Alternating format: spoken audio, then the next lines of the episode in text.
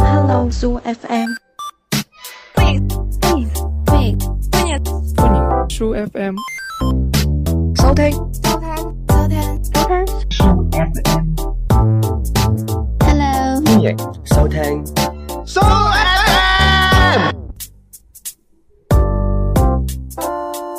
Hello，歡迎收聽荔枝 FM 二四八三零二嘅 s u FM，我係你嘅節目主持人大等。我係貓屎啊！係啦，啊，喺好似冇幾耐就準備就迎來一年嘅最重要嘅日子啦。係啦，就係呢個新春佳節啦。係啦，春色洋洋咁嘅。咁、一開始嘅時候，一人講翻少少恭喜嘅説話啦。係啦，咁啊，恭祝大家喺嚟緊嘅新嘅一年 s u FM 好啦。應該係嘅五嘅。哦，誒，恭祝大家新嘅一年，Soo FM。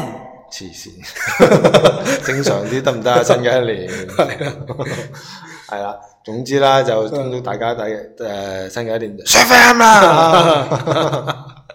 好啦，咁就今期嘅節目就梗係講啲有關於過年嘅嘢啦。係啦，咁其實我哋每一年差唔多臨近過年做嘅主題都係有關咁嘅嘢嘅。嗯今年我哋諗住一齊探討一下嚇過年送禮嘅呢個行為，你覺得點咯？即係有咩睇法咁咯？嗯，首先由貓屎去呢、個誒、呃自己講三十分鐘先。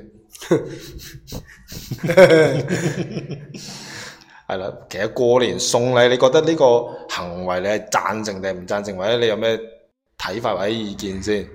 其實即係過年送禮呢樣嘢咧，我哋探討下咧，冇話贊唔贊成咧。嗯我覺得呢啲嘢就即係送禮咧，係呢個即係唔好話淨係我哋中華民族啊，就喺全球嚟講咧，送禮呢樣嘢都係一個文化嚟嘅，係全人類嘅文化嚟嘅。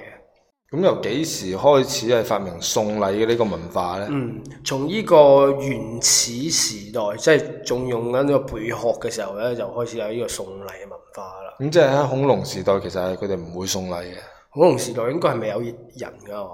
恐龍時代未有，恐龍咪滅咯絕咗先有人人類。係啊，因為個人即係送禮咧係人類社會嘅一個產物嚟嘅。即係石器時代就開始有送禮啦，一係啊開始可能真係送石仔，嗱，開頭跟住送呢個貝殼啊，因為貝殼係錢嚟咁，可以交可以交換物品噶嘛嗰陣時。未有咁快嘅石器時代。石器時代以物換物，以物易物，嗯就係你攞只羊換只牛咁嘅哦係啦，類似譬如你過去人哋隔離部落嗰個女仔屋企嗰度坐啊，你又要袋一樣俾過佢啦，係嘛？ 見面禮啊嘛， 係啊好。似係有見面禮呢樣嘢啊。咁同埋有一句話呢，就係、禮多人不怪啊，係啊嗯就係每一個人，即係呢句嘢咩意思呢？就係每一個人都唔希望自己係一個誒，俾、人感覺係一個怪人啦，咁就所以係咁送禮嗯係啊咁就唔會變成一個怪人 啦，嗯，係咯。哦。咁所以 我哋覺得咁樣嘅係咪㗎？即係佢覺得誒、禮都多人唔會好奇怪啊，有係啊人送禮啫，哦係啊，咁咯，特別禮多啊係啊，，送咗禮多我人就覺得唔怪啦，好唔正怪啦常，啊好正常咯，係啦，你唔送禮就好奇怪。係啊，冇冇人唔送會覺禮得話自呢己奇條怪友你睇下佢神神化化，神神化化咁嘅啫，黐線嘅男人老狗啊留晒長髮咁， 又乸乸地咁，係咪泰國人但係妖同啊一時，間怪怪地啊，同一個人仔嗰個 moment 遞包煙話誒新年快樂，係啊你覺得呢個人話長頭髮幾好睇又飄逸係係嘛啊？rejoy 咁， 係咯，咁所以誒，我覺得係送禮係出自於人哋誒唔想俾人覺得你奇怪啦。嗯但係久而久之咧，特別喺中國啊，嗯，就已經係一個禮儀之邦。係啦，越係禮儀之邦咧，就所謂嘅禮咧就分兩樣兩樣嘅。啊第一個咧就係禮儀，即係有禮貌係嚇。啦入屋就點咧？敲門入廟就拜神，呢係啦，個就係一個行為嘅禮儀，嗯包括呢個語言嘅禮儀啦。入屋點同人哋講啊？入屋就呢個斟茶啦，係梗唔係啦，open the door 啊入房就呢個，in 上 the 菜啦 house à? 啊，係啦，咁就會誒叔叔姐姐哥哥媽媽你 à? 好啊咁係你好啦，啦走嘅時候就會冚家拜拜啊係啦咁啦。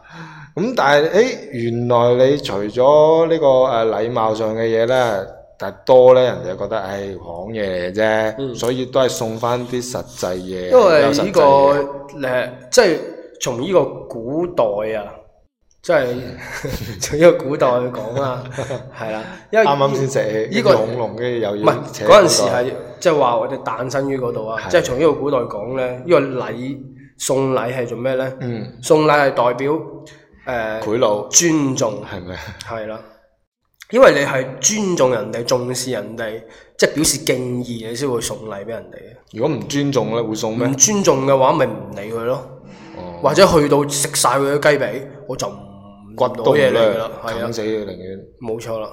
係啦，咁就形成咗啲久而久之啦。我哋而家好多時誒嗯所以就節日會有一個叫咩啊咩啊？禮尚往來啊嘛。嗯，咁係啊人哋對你表示敬意啊、尊敬啦，送咗禮俾你啦。咁到你下次去人哋嗰度咧，你同樣都要做翻呢個送禮啊。呢哦，個原來動作禮尚往來咁意思啊！係啊我一直以為就係你送嗰盒餅俾我，我又我唔中意食，我就要送翻俾人。或者係你送盒誒、呃朱古力俾我，誒我諗你都係唔係好中意食先送俾我嘅。誒、係啊我又送翻盒過期月餅俾你咁樣， 得唔得？得㗎都係禮尚往來 啊嘛。 係好有你風格。 啊咁就久而久之，而家就已經形成咗一啲送禮啦，特別春節嚇，嗯一年到晚，可能好多人先同屋企人見一次面，同親戚見一次面。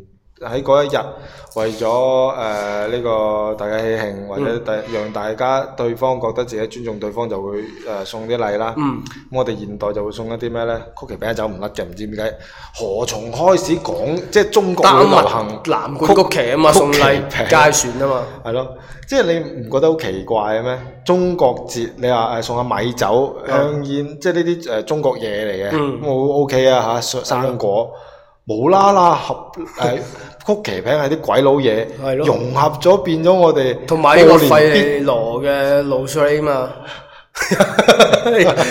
又係送嗌街品嚟啊嘛。 係咪成日清倉咧嗰啲嘢？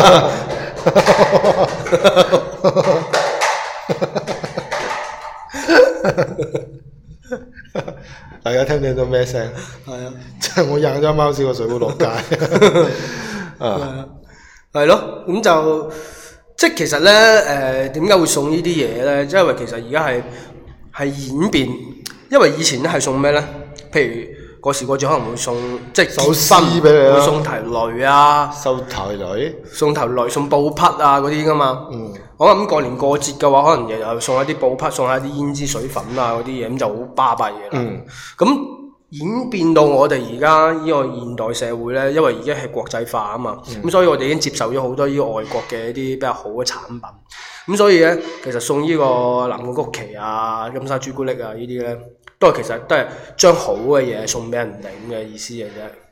同埋誒唔知幾時開始，只要你屋企有小朋友，有有同 p o 大薯片喺入邊噶啦，有冇發覺？係嘛？係啊，同埋嗰個咩咩珍寶珠。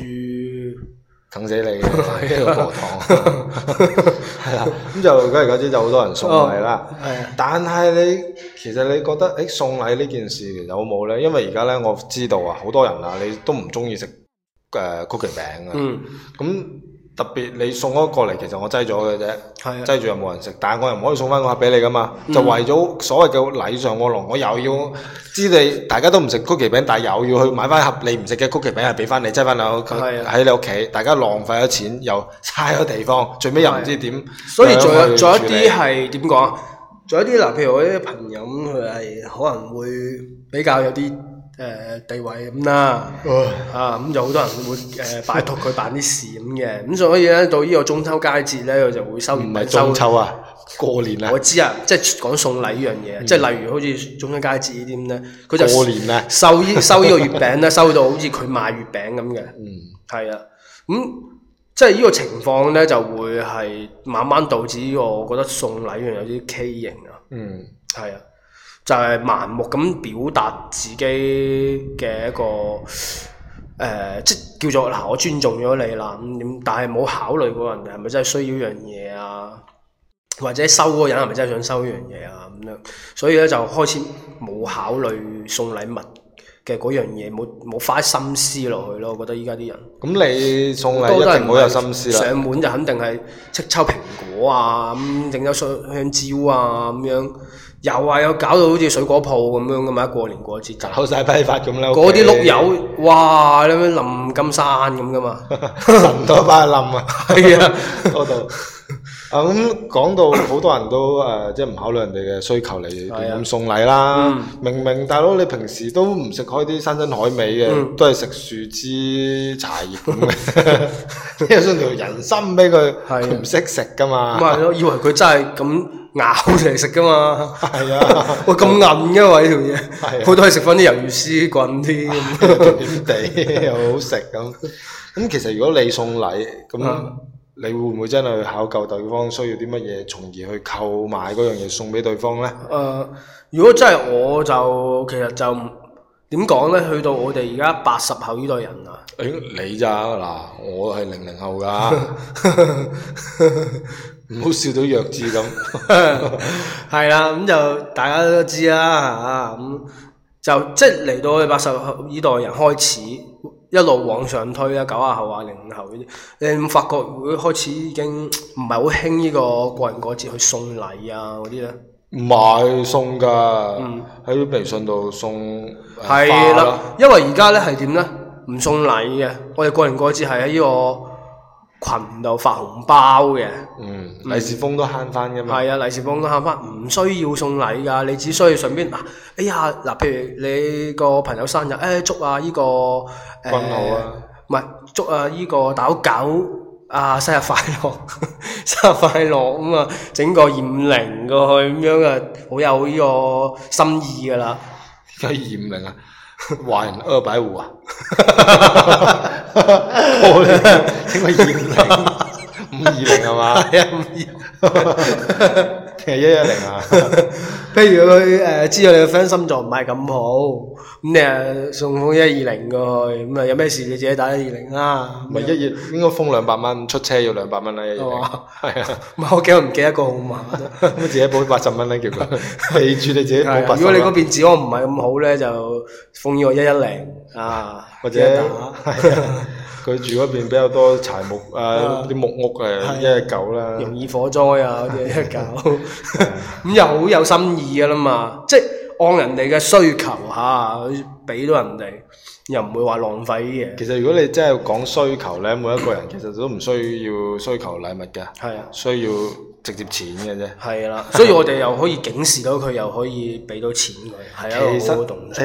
即係講開你話送禮，而家其實好多人啊，真係會實際啲嘅。嗯，你話送咩禮？有而家呢個年代有啲咩人哋屋企冇啊？係咯，有咩係冇噶？你係食餅乾，大佬唔通真係冇餅乾食咩？人哋而家都唔食餅乾㗎係啦啊。人哋咧買衫，你又唔知人哋中唔中意嗰啲係嘛？係你買啲油，人哋又可能已經用緊呢橄欖油，唔再用花生油咧，你買錯咁點辦係咧咯？同埋咁多牌子，你唔知人哋食開乜嘢。最陰公就係咩啊？收埋收埋嗰啲咁嘅餅乾啊！明明人哋正正經經早餐就依個牛奶麵包嘅，有緊呢個兜餅 乾，都係咁噶嘛，好笑噶。過年咪收好多盒月餅係嘅啊，明咪明平時食早，餐咯，成個月食月餅，我真係試過，特別細一日三餐月細蚊餅啊！仔帶翻學校食啊，跟住 學校飯堂有辣椒炒月餅啊，都係食唔晒月 餅，即係你搞到人嘅生活質量係咯下降，為咗消化你盒月餅，跟住好地地通心粉早餐冇得食，食到入埋醫院洗胃添啊，滯到。 ICU 就係咁。 咁所以其實有啲咧，啊而家即係去拜訪啲老人家、啲親戚係啊啦，直接真係封錢㗎啦，係啦嗯都唔呢個誒送禮㗎啦係啊。睇下你需要啲咩自己買啦。好似老人家話近排身體唔係咁好，係啊又即係多啲病痛啊，咁你封十蚊雞，叫佢你自己有咩需要就買啦，補 錢。 頭有雲啊！哇！誒你封一個呢個五二零零咁個，哇！即刻百佳王老太起身打老拳啊！開心到就有份喺度啦。你諗下，即刻就好過你買人參俾佢食啦。係啊，所以其實送禮又要考究啦。係啊如果個僆仔啊，你去個僆仔屋企，你真係買個棵塔樹皮，而家俾人笑嘅，仲一咪卷咯大大泡泡糖，你吹啊，咬到牙掛好多就係甩咁咁。咪係咯，你送咩咧？打王者榮耀，啊，送啲武器佢，俾佢，送個啊皮膚俾佢，係啊佢開心到不得了啦。或者你直頭話有啲而家幾歲大嗰啲僆仔啊，就好中意玩嗰啲 iPad 啊嗰啲，嗱你送台俾佢，哇，黐住你啊，成年嗌你舅父啊，係啊，係啦，咁就會好開心啦。咁所以咧，其實就送禮唔係話需唔需要嘅問題，真係禮儀之邦嘅一個象徵嚟。即係你都覺得即係人其實與人之送禮係間需要嘅，係啦，傳達心意嘅一樣嘢。咁只不過咧，可能去慢慢去到我哋而家誒再往後延展咁計啦。而家可能開始唔係話好興話戚啲水果啊、咩蛋卷啊嗰啲 去屋企坐啦。係啦。我唔係講開呢樣嘢嗯咧，我都想討論下。係我最記得送禮係有幾樣嘢必選嘅。你嗯啱啱講到水果。係啊，水果通常會有蘋果、香蕉、誒、菩提子三樣，好似係前三位嘅，係嗯啊啊碌柚碌柚有好多嘅。跟住咧，曲奇餅、嗯蛋卷、係啊元朗蛋元朗卷，蛋卷喎，唔又唔知點解一定要買元朗嘅喎， 係啊，又唔可以買西九龍唔 嘅可喎。 以啊，係啊，邊個去發明呢、個誒、列表呢個套餐？ 一定要咁樣配啊 係搭，啊即係你過年，你平時係唔會無啦啦買蛋卷食嘅，你發係覺啊，你係過年先收到蛋卷食 嘅，你唔會話哦，我啊走去買嗰啲蛋卷，你唔會。係啊，或者你餓啊，平時叫阿媽買盒曲奇餅，你係唔會噶嘛，永遠係送禮嘅時候你先會有曲奇餅食噶嘛。嗯係啦係邊個發明嘅咧？真係 唔知。真係唔知啊！啊，你講翻，好啦，咁跟住就會慢慢我哋而家演變咗，其實換一個形式又唔係話唔送禮嘅，唔係話完全我哋已經唔需要呢樣嘢啦，係慢慢換咗個形式，只不過將啲實物誒、呃即係好好生搬硬套嘅一啲， 你又送呢樣，我又送嗰樣，又唔知人哋中唔中意，直就頭套餐一模一樣咁啊照送噶啦，係啊，話知你要唔要啊，照單全收噶啦，你都要。咁慢慢去變到我哋會更加會誒花啲心思，譬如。啲朋友啊、生日啊嗰啲，譬如佢生咗 B B 啊，咁你又會誒、呃即係如果大家比較閨蜜一啲，比較熟悉對方一啲，一知道對方中意啲咩，你可以專登 D I Y 一啲嘢去誒、呃送俾佢啊。即係我哋而家中意呢啲嘢噶嘛，D I Y 啊好有心意，或者係知道佢誒係中意。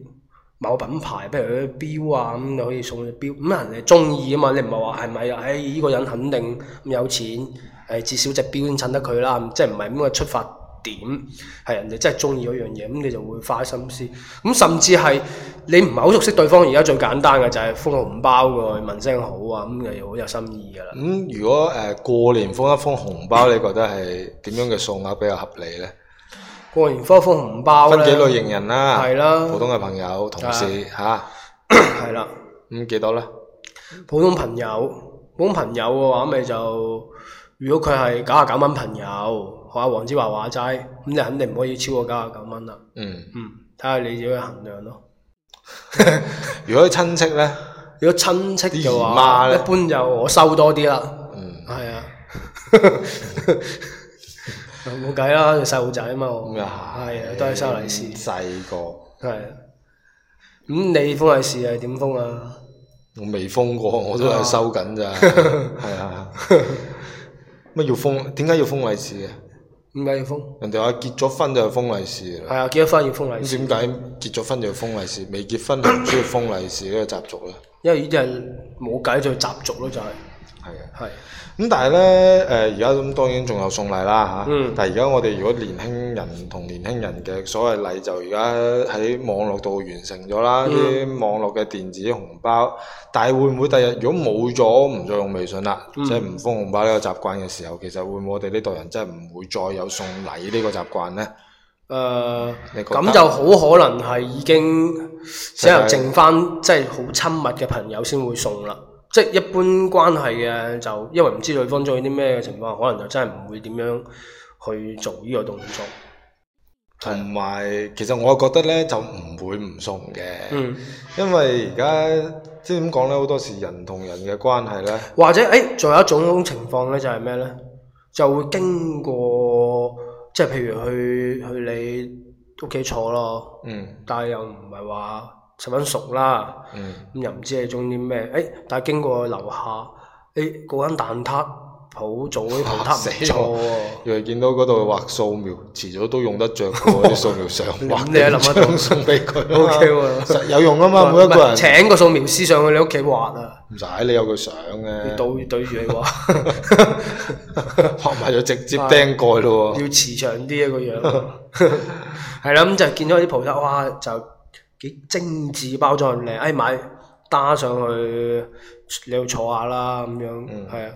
或者買多兩杯奶茶啦，咁咁就係咁咯，即係表達一啲禮貌上嘅心意啊咁咯。即係其實如果你問我需唔需要仲係誒送禮咧，我覺得就係、誒、如果你去拜訪嘅對象係老人家。嗯。長輩類嘅係需要嘅，我覺得，嗯因為佢哋始終個文化都係覺得你送禮係代表你係啊嘅心意啦嚇、禮禮輕誠意重啊嘛叫做係啊，係啦。咁但係如果你嘅對方係一啲誒、呃年輕嘅人嚟計呢，嗯我覺得你真係未必要真係要啊買抽生果咁，可能其實佢都唔食生果，你仲壓咗佢張台掉又唔嗯係係咯，可以點樣請佢出去誒呃呢、個食餐餐飯飯啊啊，飲杯嘢啊，係啦或者帶佢呢個捉雀仔 啊， 係會比較好係啦咯。或者話誒、真係話誒打麻雀，嗯，係啦，贏咗或者係都可以咁嘅，因為其實我覺得始終 嘅歸根究底啊，嗯禮物嘅意義就係在於心意嘅啫，即係代表你尊重對方，嗯你嘅心有佢，哎係嗯咁樣咧，其實你可以去除咗呢啲物質嘅嘢啦，係又話送啲咩水果啊咩，其實你都可以送一啲咧 真係叫心意嘅嘢，譬如你去誒、呃即係依期去開個英國嗰邊旅遊嘅，哇！見到嗰邊嗰個工藝品，哇，好靚嘅，就係嗰邊先有得賣，仲要係嗰個、呃、手藝人自己親手整嘅，冇㗎啦，就得一隻。咁我見又唔係好貴，三千幾蚊，咁我就買咗。過嚟，咪送俾你啦，幾好啊！咁即係表達下心意咁咯。都唔心意嘅 喎，輕輕求其都三千幾，你真係百萬富翁嚟喎。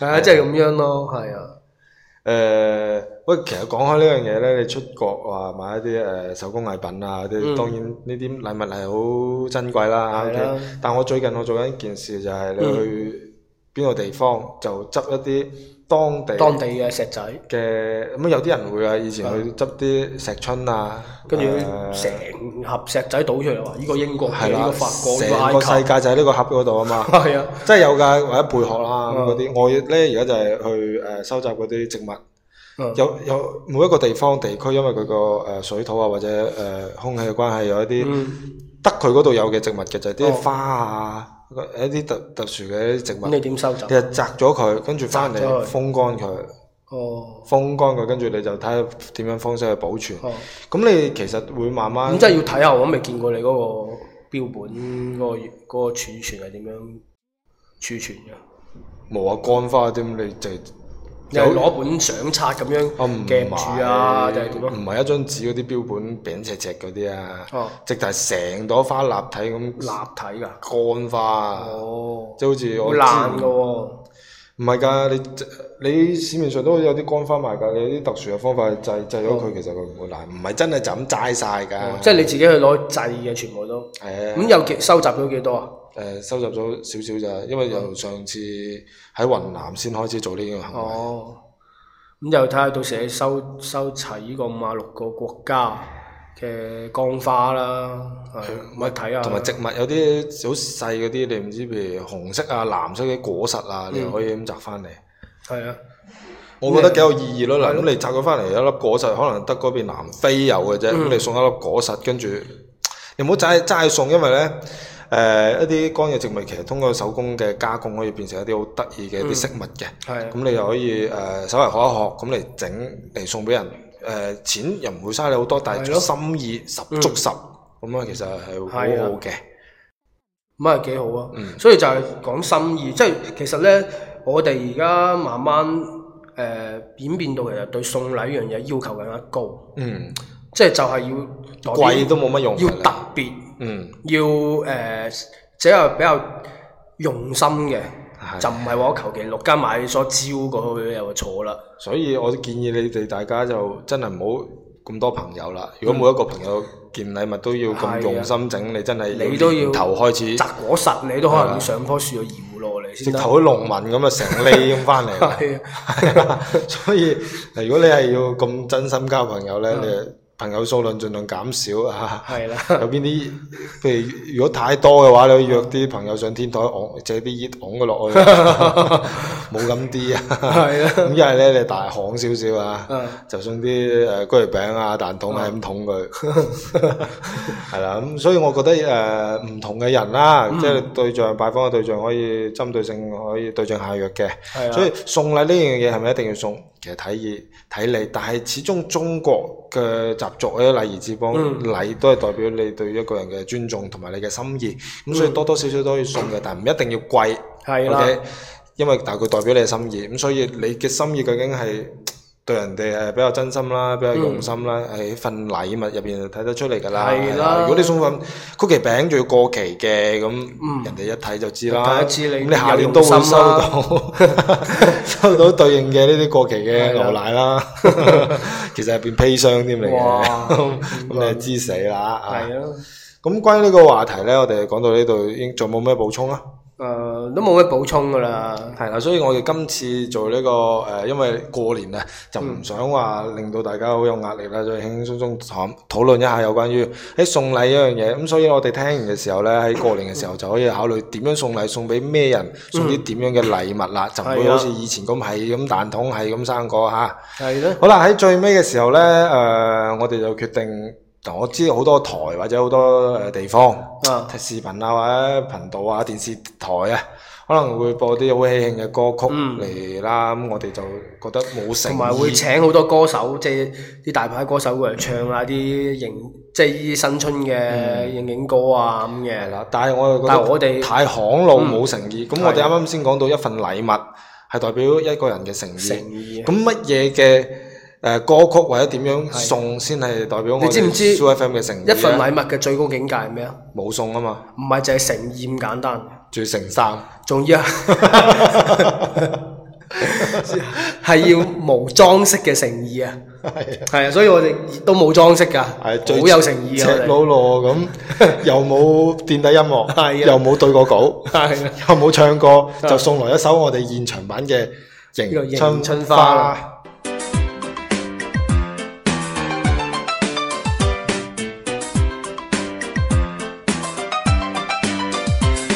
喂，直接嚟噶啦係嚇，啊，開波啦！冇前奏好奇怪，嚟噶 啦，嗯。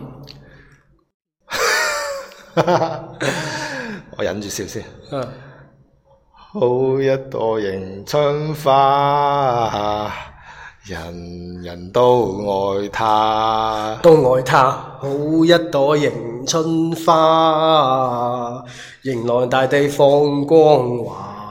哇哇哇！好一朵迎春花，花開每一家，每一家，好一朵迎春 花，嘿茂盛年麗春石芽。啊！迎春花開哎，帶來了好年華。好年華，迎春花艳，耶！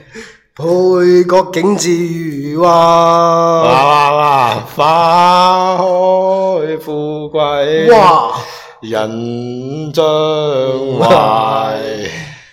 萬事勝意。哎！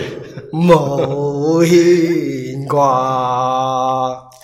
好一朵迎迎春春花，神人不愛他，不愛他，好一朵迎春花，迎來大地秀彩霞，插起那迎春花，芬芳播千家，播千 家，插起那迎春花，人人齊共歡樂也。迎，耶！冇噶啦嘛。冇噶啦， 嗱，埋呢個係最有誠意嘅版本，係你啊喺第度係擔唔到噶。打唔到啊！我同你講，我同你講，如果你播過年嘅時候咁用呢個歌做呢個鈴聲，並且喺個公車度 公放，我同你講，個個人問你攞微信，係啊，係啊，因為呢個特別版本啊，覺得你潮啊，潮 啦，咁你揾到五新錢係你以為新版本嘅係啊，好啦，咁表達完我哋嘅誠意，就希望我哋誒、呃大家喺新嘅一年就誒呢呢個高高興興啦，高高興興啦。咁快高我哋長大啦啊嗯都係同以往一樣，一齊講一啲有關於誒、呃新年嘅四字成語啦。係啦講少少啦。嗯，嚟緊年係雞年，咁就啊我誒、呃恭喜大家雞犬不寧。 呢個誒雞犬不寧，即係即係有雞同埋有嗯哦有狗就唔唔係冇，即係零啊啊，零數字嗰個零，哦雞犬不寧。哦，雞犬不寧，嗯，呢個一定要攞雞嚟做開頭佢就嘅攞雞嘅，誒誒呢個咩啊？誒雞鵝鴨血，一定雞開頭咁樣有個雞字得唔得啊？我都得， 得唔好意思 誒好似好刁難咁。日日食肯德雞，誒，恭喜大家呢個誒誒呢個雞眼快啲好，哦， 誒呃恭喜大家新嘅一年咧就呢個聞雞起舞啊！ 係即係好似就問一問隻雞，跟住跳黑舞。恭喜大家呢個誒雞肉發達哦，啊！繼續發達。嗯，又恭喜大家呢、個誒、呃、雞年就冇得拖啊！犀利！ 犀利啦！咁就已經爛到 咁啦，唔好，唔我哋適可而 止。OK，誒，大家聽眾仲要過年嘅，咁係啊喺新嘅一年就希望大家心想事成，誒，一切順順利利係啦嗯啦，萬事大吉啦，阿里吉第啦，賽過萬你事個勝意啦，高高興興啦，Show FM 啦， 係啊，三更半夜 啦，好啦下 啊 期再見啦，仆你個街，拜拜拜。